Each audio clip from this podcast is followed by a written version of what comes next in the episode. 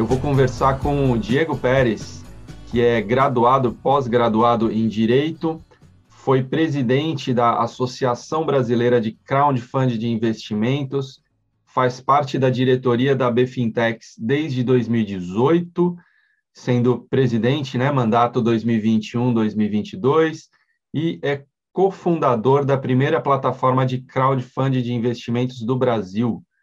Diego, algum reparo nessa apresentação? Tá tudo certo aí ou quer mudar alguma coisa? Não, tá tudo certo, exatamente. Eu, eu fui fundador, né, junto com outras pessoas da primeira associação de crowdfunding do Brasil, que está ativa até hoje, né, que é a Crowd Invest, onde eu cheguei a ser presidente. E eu também, atualmente, eu sou presidente da Bfintex, né? É, e a plataforma que eu sou sócio fundador também é a SMU Investimentos. Muito bem. Start Me Ups. Start Me Up. Isso, que é, que é a sigla de Start Me Up Crowdfunding. Muito legal. Cara, eu vou começar fazendo uma, uma pergunta aqui conceitual, né, sobre os termos que a gente vê por aí.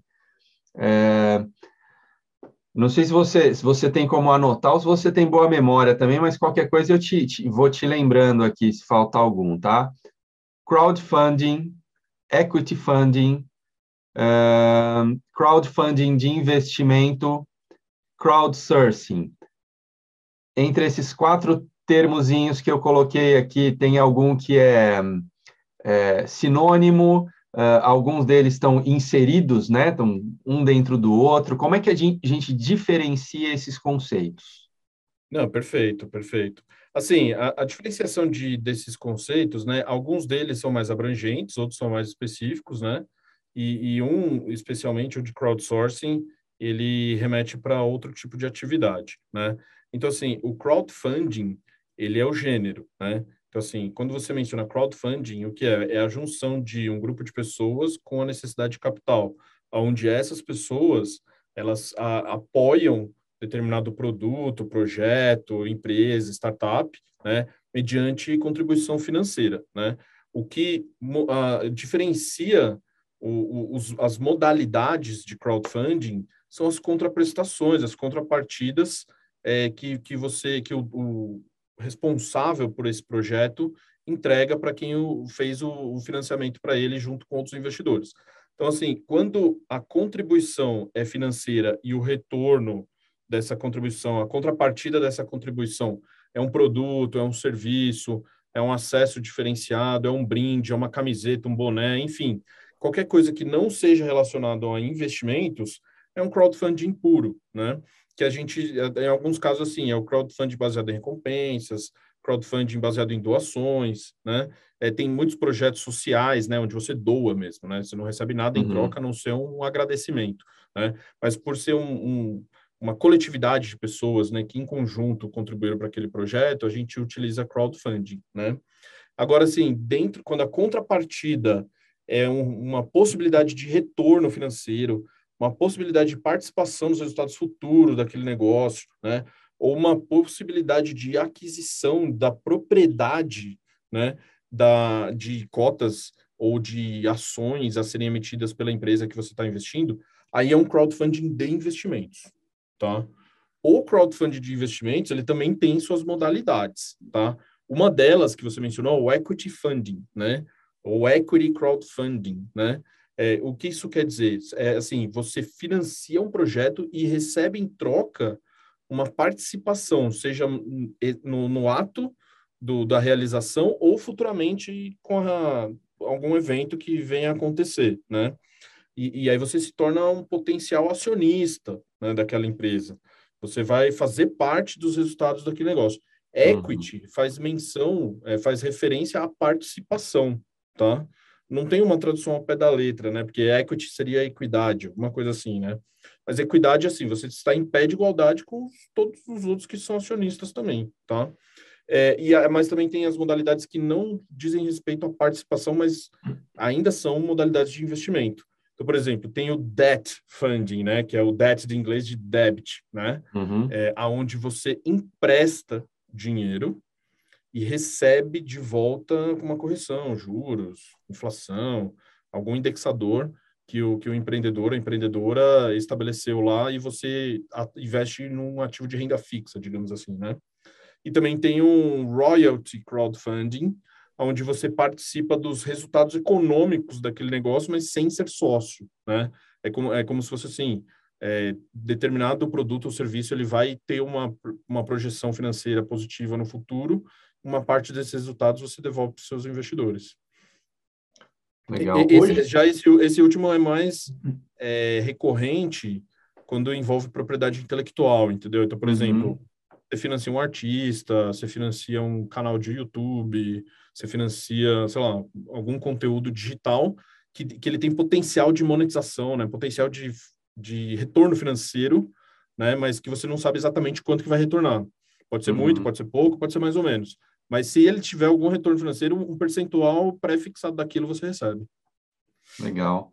E hoje, é, aqui no Brasil, a gente tem é, é, a, a, empresas aí rodando essas três modalidades ou alguma delas não tem tá. ainda? Tá. Assim, a, a, gente tem as três modalidades, sim, tá? É, mas elas têm, assim, algumas movimentam mais do que outras, né? A, a mais representativa é o equity funding, né? O equity crowdfunding, que são as plataformas que financiam startups, financiam outras empresas, né? É, por meio de colaboração dos investidores que são fazem parte das, dessas plataformas, né? Uhum. Mas também existem os projetos, por exemplo, de reflorestamento, projetos agropecuários, alguns projetos de energias renováveis, sabe? É, que, que não é um equity, mas sim um, um, ou um royalty ou um debt, né, que a gente fala, né?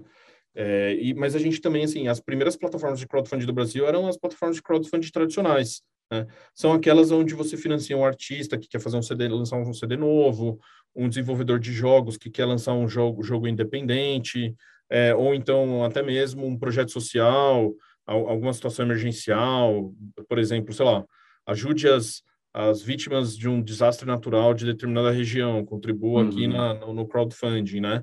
E o, que, e o que vem acontecendo bastante são os, os, os, conteudistas, né? As pessoas que criam conteúdos digitais na internet, que conseguem construir uma comunidade no seu entorno, e aí eles acabam criando as suas vaquinhas virtuais para receber um apoio financeiro, né? Então, por uhum. exemplo, se você gosta muito de música, eu vi, tô vendo que no seu fundo aí tem os instrumentos musicais, né? Se tem um, um influenciador digital, um conteudista, né, que ele cria é, músicas ou, ou que ele fala, faz resenhas sobre artistas, que você todo dia você assiste conteúdo dele, às vezes você quer que ele continue fazendo aquilo, né? E ele não tem outro incentivo uhum. no seu público que o segue, né? Então você vai lá e ajuda a financiá-lo. Então é muito comum em alguns canais de YouTube, por exemplo, você fala, ah, se você é meu seguidor, você gosta de mim, clique aqui no Apoia-se, faça um Pix do montante que você quiser, é, qualquer valor é bem-vindo, né? Então e, essa, esses crowdfunding já existem há bastante tempo. Já os crowdfunding de investimento, eles surgiram em meados de 2014, 2015, né, as primeiras rodadas de investimento, mas o regulamento que trouxe um marco regulatório, digamos assim, né? A regra, a pedra matriz, né, regulatória do crowdfunding é de 2017. Legal.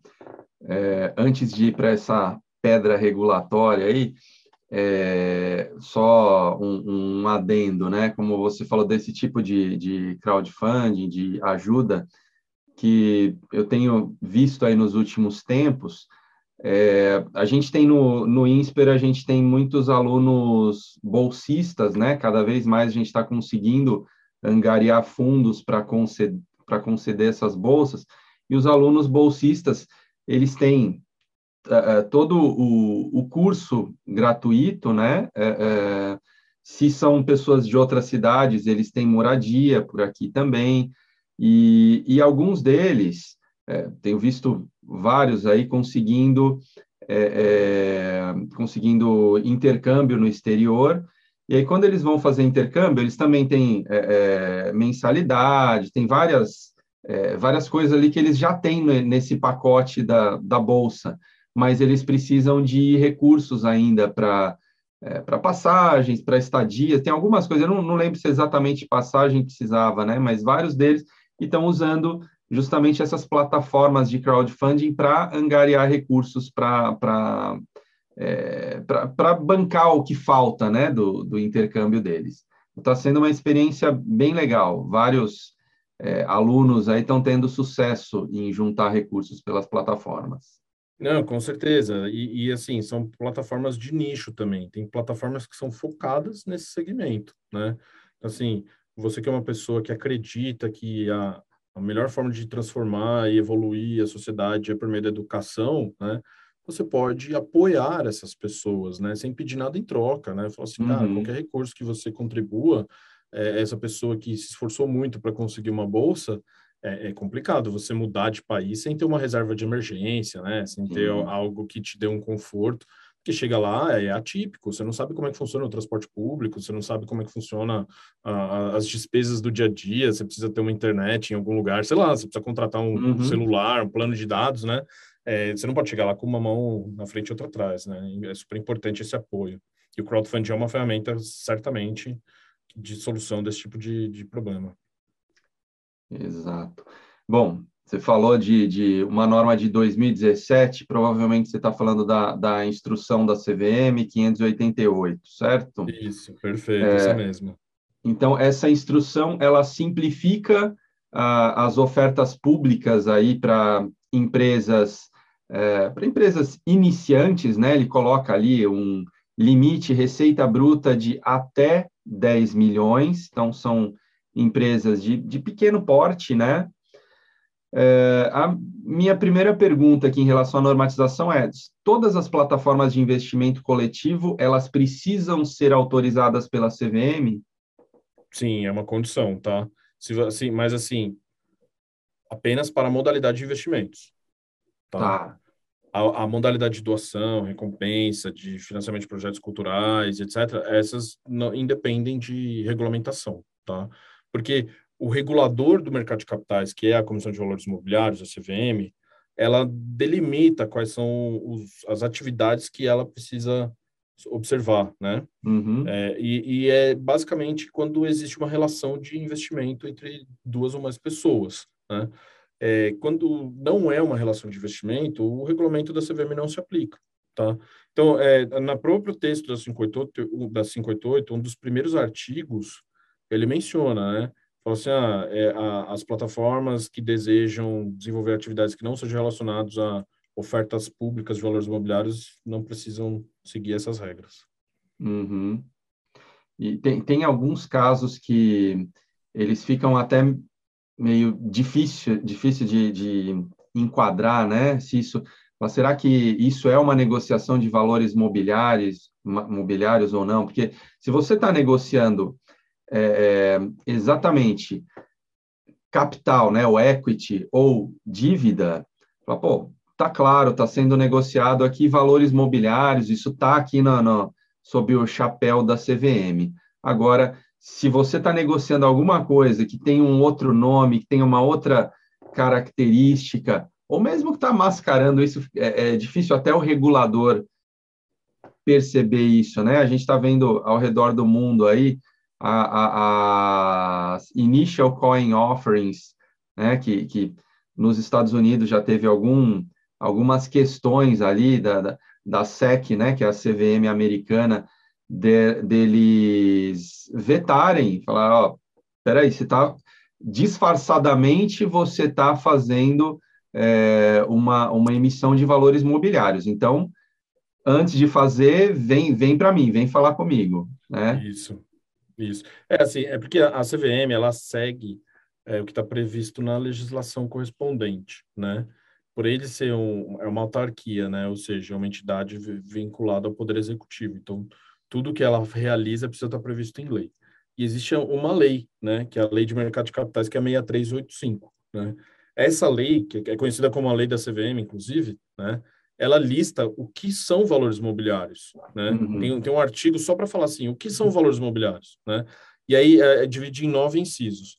Do inciso 1 um até o oitavo são itens taxativos que a gente fala assim, é o que está escrito ali. Então, por exemplo, ações, quando ofertadas publicamente, são valores mobiliários. Cotas de fundos de investimento, quando ofertadas publicamente, são valores mobiliários. Enfim, é, são, são todos aqueles itens, né? Agora, é, é, o nono inciso, ela deixa um pouco mais aberto, um pouco mais genérico, né? uhum. né? Onde ela encerra esse artigo falando assim, ou qualquer tipo de contrato de investimento coletivo que quando ofertado publicamente, né, e que é, devolva o que é, o investidor tenha uma expectativa de retorno financeiro e que esse retorno vai acontecer com o esforço de terceiro que não ele mesmo, sabe? Isso é uhum. é considerado valor imobiliário. Então, assim, aí qualquer tipo de contrato, independente do nome que você colocar, uhum. tá? Se ele preencher esses requisitos, ele é valor imobiliário, tá? Então, o trabalho da CVM qual que é? É verificar se aquilo é um contrato de investimento coletivo, do jeito que está escrito lá, ou não. Então, por exemplo, os ICOs, né, que, que foi, foi uma febre em 2017, né? Hoje não se fala mais de ICO, mas assim, os nomes mudam, mas a, a dinâmica é a mesma, né? Primeiro era ICO, depois foi para STO, né? Aí agora aí teve o IEO, né, que é o Initial Exchange Offering, e agora tem o tal dos NFTs, né? Uhum. É, então, e, e, tudo sigla, né?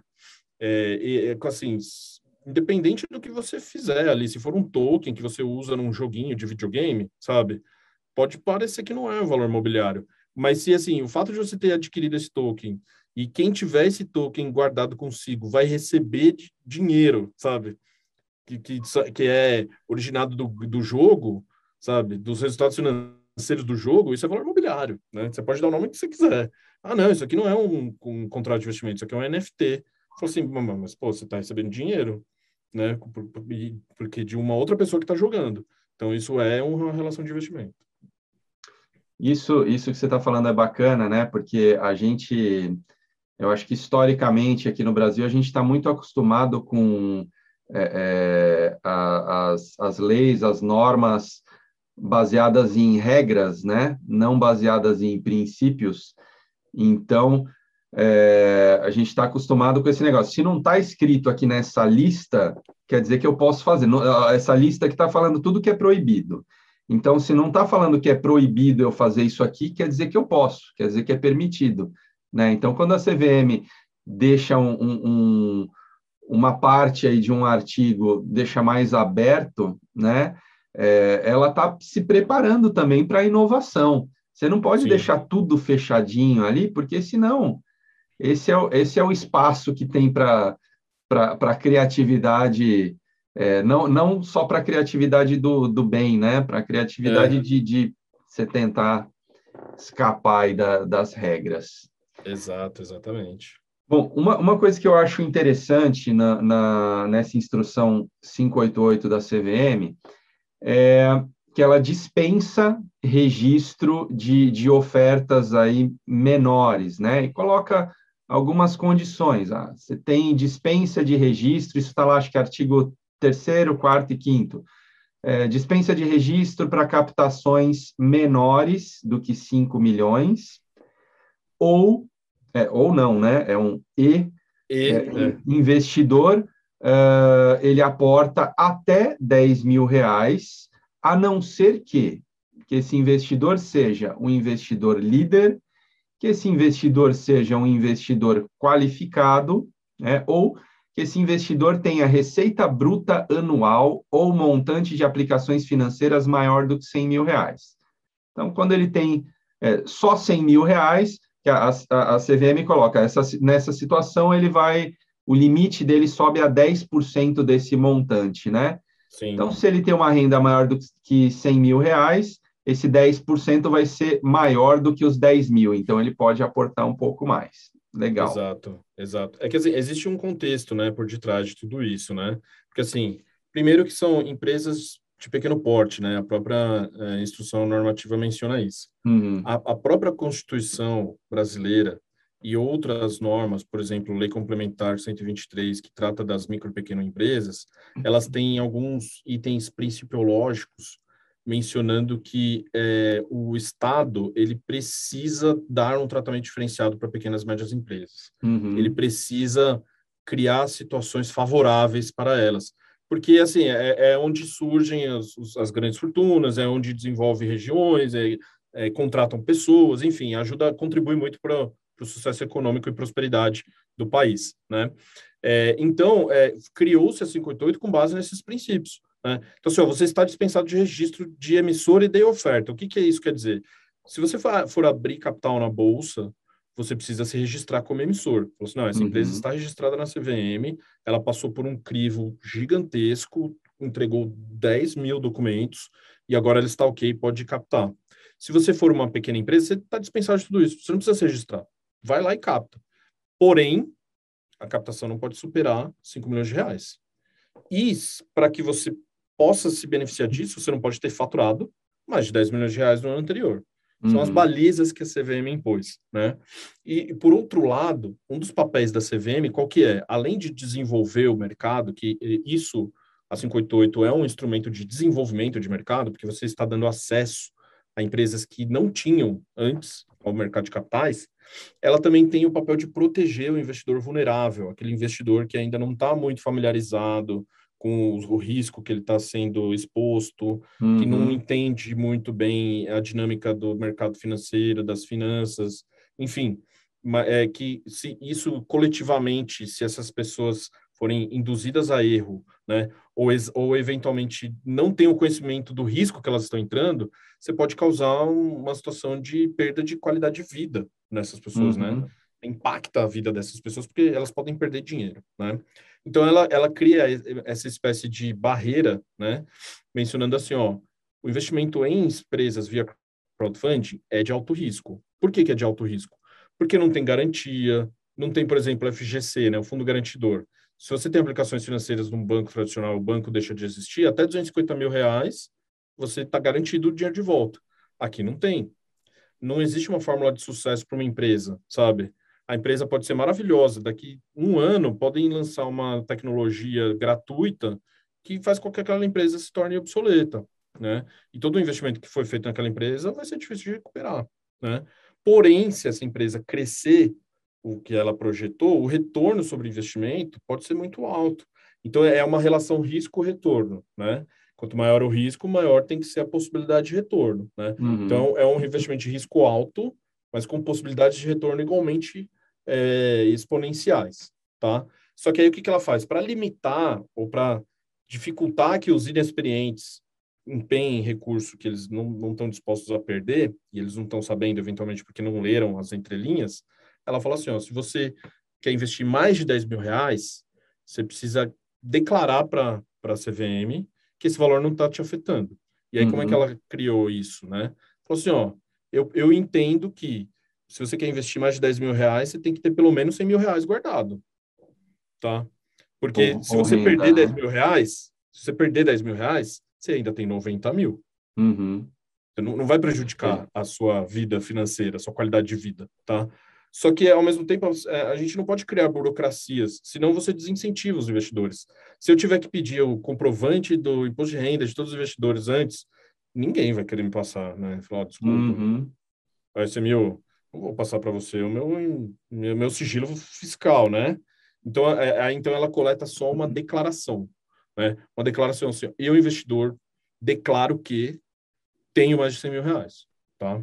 A maioria das pessoas respeita isso, sabe? Uhum. Porque tem, tem pessoas que acessam a nossa plataforma, por exemplo, falam assim, olha, eu queria fazer um investimento de 15 mil reais, mas aqui está falando que eu tenho que ter uma aplicação de 150 mil. Eu não tenho 150 mil reais aplicado. Eu posso seguir com o investimento? Falou assim, ó, não pode. A gente precisa ser honesto, né? Não uhum. pode. Né? Então, assim, eu sugiro que você faça um investimento menor. Até 10 mil reais você não tem essa obrigação, tá? Aí as pessoas costumam respeitar. Legal. É bem legal esse, esse papel da CVM, né? De proteção do, do, do investidor, do pequeno investidor. E, e isso é, me fez lembrar aí de, acho que final de 2017, se não me engano, é, de, de, negociação de algo que não está sob a alçada da CVM, dos bitcoins. Não, não é valor mobiliário, né? Então, é. não não está sob a alçada da CVM, pelo menos a, até o momento. E na, no, nesse, eu acho que foi final de 2017, é, muita gente vinha me, me perguntar, assim, falou, pô, e aí? Eu, você, acha que você acha que é legal? Você tô, tô vendo um monte de gente ganhando dinheiro com Bitcoin. Você acha que é legal entrar agora? E muita gente, assim, é, é, é como é, professor de escola pública, minha irmã é professora de escola pública e veio me perguntar sobre isso. Falei, ah, então, é, a pergunta que eu fiz para ela é: se você perder esse dinheiro ou metade dele, tudo bem para você? Ela, não. Falei, então esquece. é exatamente então, isso. É, é só essa eu pergunta. Posso, é, então, é, é por isso que existem regras no mercado de capitais para que quem oferta os produtos de investimento colete pelo menos informações mínimas das pessoas que estão investindo para saber se ela pode ou não investir naquele papel, naquele produto, naquele serviço, tá? Porque assim, se é um investimento de alto risco, você não vai ofertar isso para uma pessoa que é extremamente conservadora com o seu patrimônio e as suas finanças pessoais, né? Uhum. Então assim, o, o Bitcoin, por exemplo, ele pode subir muito, mas ele pode cair muito, né? em questão de dias, você pode deixar de ser milionário e passar a ser quase pobre. Mas no dia seguinte, voltar a ser milionário. Então, assim, é uma montanha é. russa. É, então, assim, se uma pessoa não está familiarizada, não quer ver o seu dinheiro ruir e, e, e crescer rapidamente, não é o melhor investimento para ela, né? Uhum. Então, é, é, é, super importante adequar a, o tipo de, de investimento ao perfil de risco que o investidor está disposto a tomar. Legal. E o que, que você tem visto mais é, é, de ofertas, mais com dispensa de registro ou mais sem a, dispen é, é, a dispensa de registro? É, são, são etapas necessárias, né, até que empresas ou os, quem oferta, quem emite esses tipos de investimento alcancem uma maturidade plena, né? Então, por exemplo, o crowdfunding é, é focado em empresas de menor porte, né? Uhum. É, ainda está tá, tá em amadurecimento, né? Se você olhar o número de empresas que abriram capital na bolsa é, do ano passado para cá, talvez tenha sido maior que o número de empresas que recorreram ao crowdfunding, tá? Porque é uma modalidade nova ainda, né? Uhum. Mas a tendência é que o crowdfunding ele passe a, a, aumentar a sua presença e que o número maior de empresas recorra ao crowdfunding antes de ir para a bolsa, tá? É, e aí vira aquela escalada é, conforme as, as empresas vão crescendo, vão seguindo os padrões maiores, né? Então, hoje ainda, ainda tem menos empresas dispensadas de registro captando publicamente do que as é, que precisam se registrar, mas a tendência é que isso mude. Tá. E tipicamente, quem é, é o investidor que está entrando aí como investidor no, nos crowdfundings e quem são essas startups que utilizam esse tipo de financiamento? Perfeito. Sobre os investidores, é, tem uma, uma persona que a gente fala, né? uma pessoa média que a gente vê que a gente consegue exemplificar, que é, é uma pessoa economicamente ativa, né? Que já alcançou uma certa maturidade financeira, então já tem um certo nível alto de escolaridade e já teve um, um, um alto desenvolvimento, não só acadêmico, mas também profissional. Né? Então, assim, já, já atingiu as, as camadas máximas de decisões em grandes empresas, por exemplo, né? Uhum. Mas que é, pode até ser assessorado por uma consultoria de investimento, um escritório de agentes autônomos, etc., mas ainda tem um recurso que ele gosta de usar é, a, a, de, acordo com a vontade dele, né? E, e, e aí ele dedica isso para empresas que ele acredita, que ele gosta, que ele vê funcionando, que ele já é cliente, né? Que ele enxerga o produto no supermercado quando ele vai comprar, né? Ele é uma coisa que ele consome, né?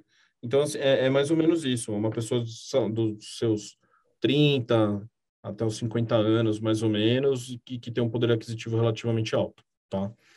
Do ponto de vista das empresas, são aquelas empresas da nova economia, economia digital, tá?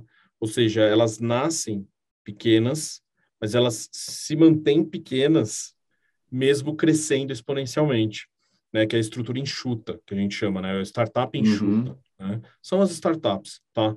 Então, assim, é, são aquelas empresas que elas já têm a, a mentalidade e a cultura de crescimento, sabe? É, é, é o crescimento é, apoiado, né? E não o crescimento orgânico, né? O orgânico é uhum. é assim, quem te financia é o seu cliente, né? Você vai aumentando a, a, a oferta e, e, os clientes vão pagando e você vai aumentando a lucratividade. Aqui não. Quem, quem sustenta o seu crescimento são investidores. Falou assim, ó, tô te dando dinheiro para você gastar esse dinheiro para você crescer mais rápido. E lá na frente, quando você ficar grande o suficiente, aí eu consigo enxergar uma valorização desse meu investimento, tá? Então, são, são basicamente esses dois perfis. Legal. E, e, e, Bom, é, é, eu não sei se, se, se você já consegue responder essa pergunta, visto que o, o, o negócio de, de crowdfunding é relativamente novo, né? Mas dá para ter uma ideia de quanto, quanto tempo que o investidor ele começaria a ter retorno? Dá, dá sim, tá? Assim, já existem é, alguns casos de sucesso de empresas que é, conseguiram entregar retorno para os investidores, né? E hoje a média fica entre 3 e 5 anos, tá? Uhum. Então, não é um investimento de curto e médio prazo, é um investimento um pouco mais longo, né? Em alguns casos, esse retorno pode acontecer até em mais tempo, em 8 anos, 10 anos, tá? Por que isso? Porque, assim, é, a empresa precisa passar por etapas, né? E, e, é importante que ela não pule essas etapas, né? Porque ela pode trocar os pés pelas mãos, né? Quando, é, então, assim, primeiro o investidor, ele entrega dinheiro para a empresa, mas ele ainda não vira um acionista. Falou assim, oh, estou te emprestando dinheiro e lá na frente, porque você ainda é uma sociedade limitada, e eu não quero uhum. ser sócio de uma sociedade limitada que eu não trabalho para, que eu não contribuo para, né? Senão eu vou assumir algum risco, né? Estou te emprestando, sou um credor. Porém, no contrato de investimento tem cláusulas falando assim: quando você crescer o suficiente para virar uma sociedade anônima, assim que você fizer essa migração, eu quero receber as minhas ações. Aí sim eu vou ser um acionista, tá? Mas esse evento ainda não é um evento de retorno financeiro. É só um, um, uma etapa intermediária, porque o retorno sobre o investimento ele vai vir quando essas ações que ele recebeu forem objeto de aquisição e negociação em outros mercados. Uhum. Por exemplo, uma empresa que eu investi hoje, enquanto era ela limitada, a hora que ela vira SA, eu recebo essas ações. Eu assino o livro de ações e sou um acionista dela. Daqui seis, sete meses que eu receber essas ações, ela vai lá e foi comprada pelo Magazine Luiza, Mercado Livre, que são empresas que estão comprando várias startups, né? É, o Magazine Luiza, ele não me quer como acionista. Ele falou assim, não, eu quero virar dono uhum. 100% dessa empresa. Tá aqui você que investiu o valor correspondente às ações que você hoje é dono. Então, assim, aí esse retorno, por exemplo, é, é, ele costuma ser mais de 10 vezes o valor investido quando isso acontece, tá? Sim. Então, assim, se eu, se eu investir 10 mil reais, que é o limite sem precisar declarar nada, né? Vezes, vezes 10, né? 100 mil reais, isso em 3, 4 anos, é um belo de um retorno, uhum. tá? Porém, não são todas as empresas que atingem esse status. Não são todas as empresas investidas que chegam lá. Algumas ficam pelo meio do caminho. Então, uhum. o investidor de startups via crowdfunding, ele precisa ter conhecimento que alguns investimentos ele vai perder dinheiro, tá? Sim. Porém, se um desses investimentos dele der muito certo, por exemplo, 10 vezes o valor investido, o dinheiro que ele perdeu ali, ele cobre. Ele, sabe, ele compensa uma coisa com a outra e fica com a sua carteira no positivo, né? Então, assim, a, a principal, não recomendação, né, mas assim, a principal sugestão é que, assim, ó, não invista em uma startup só. Uhum. Invista em mais startups. Quanto mais startups você investir, mais chances você tem de ter um retorno financeiro maior, né? Então, é, é o famoso não coloque todos os ovos numa, na mesma cesta, né? E nesse sentido, o, o crowdfunding é bem legal também, né? Porque o cara, em vez dele fazer um, um investimento grandão lá, vou botar um milhão, todas as minhas reservas aqui na, na, mão de uma startup, ou de 500 mil na mão de uma única startup. Pô, divide, coloca Isso. 50 mil na mão de cada uma, né? É, e, e, e, até menos, tá? Porque, assim, o crowdfunding, ele é bem democrático, né? Uhum. É, assim, por mais que sejam pessoas que tenham uma capacidade financeira relativamente alta, a gente também tem um número de investidores que investem na cota mínima. A cota mínima é 5 mil reais, 3 mil reais, entendeu? Então, por exemplo, se você conseguiu acumular capital suficiente para investir 30 mil reais em startups, digamos assim, sabe? Não precisa por 30 mil em uma só. Se você quiser começar a investir, entender como é que funciona, você pode partilhar isso em 10 empresas, em 5 uhum. empresas, entendeu? 6 empresas, colocar 3 mil em cada uma, 5 mil em cada uma, entendeu? E, e, aí você começa a construir o seu portfólio, né? Aí, aí você consegue visualizar a sua carteira, né? Uhum. Dentro da SMU, por exemplo, na área logada do investidor, ele, ele consegue visualizar, ó, você já investiu, sei lá, 30 mil reais, está aqui, distribuído nessas empresas. Ah, veja os setores que você já investiu. 10% do seu portfólio é fintech, 20% do seu portfólio é mobilidade urbana, 5% é energias renováveis. Então, é, é, é, é, legal essa dinâmica de diversificação. É importante, na verdade. Uhum. Maravilha. Eu vou te fazer uma última pergunta. essa última pergunta é a mais aberta, né? Que nem aquele o, o artigo da CVM que a gente estava falando ali para abarcar os outros assuntos. O que, que você acredita que seja importante para um estudioso, alguém que esteja aprendendo aí sobre o mercado de crowdfunding? O que, que é importante para esse cara saber? Tá bom. É, assim, é super importante é, o estudioso, né, é, é, ele entender conceitos básicos de finanças, né, e também a, a, questão do investimento em empresas de capital fechado, tá? Que é uma dinâmica diferente de investimento de empresas listadas em bolsa de valores, por exemplo, e totalmente diferente de investimentos tradicionais como papéis de renda fixa, entendeu? É, porque é, é um risco maior, né? é, você precisa estudar a empresa antes de tomar uma decisão de investimento, você precisa ter uma tese de investimento se você for um investidor, né? Então, assim, uhum. o estudioso desse mercado, ele precisa ser, tem, sempre ter uma visão dualista, né? Tanto do lado da empresa quanto do lado do investidor, né? Para a empresa, por que crowdfunding é, é importante, né? Porque ela pode se apoiar na sua comunidade, que ela já construiu para se autofinanciar porque ela pode adquirir embaixadores, que são aqueles é, clientes que são tão fiéis à marca que se tornaram acionistas, são é o brand lovers que a gente chama, né? É, é, do ponto de vista do investidor, é assim, ó, é uma, um cenário de investimento alternativo, mas que além de você construir uma carteira né, de renda variável bem exótica, né, que a gente chama, você ainda contribui para o desenvolvimento tecnológico do país você contribui para o desenvolvimento humano das pessoas que estão se capacitando, porque os profissionais que são exigidos para trabalhar nesse tipo de empresa são altamente qualificados, uhum. sabe? Você acaba retendo talentos no nosso país, financiando empresas do pequeno porte que têm potencial de contratar esses profissionais. E aí, no final do dia, todo mundo se beneficia. Legal, muito boa conversa, Diego. Viu que o tempo voou, né? É, quando a Cara, conversa é boa, o tempo voa. Super obrigado. Foi muito boa mesmo a, a, a conversa. E espero que tenhamos outras aí em breve. Não, com certeza. Valeu. Agradeço o convite, agradeço aí a, a oportunidade. Eu sou ex-aluno do INSPER também, então eu sou tô, dentro de casa e eu, eu deixo aí também é, para quem quiser entrar em contato comigo, só me procurar no no LinkedIn, Diego Pérez, lá, SMU, e vocês vão me achar. Diego Pérez com Z, da Isso. SMU. Maravilha. Isso.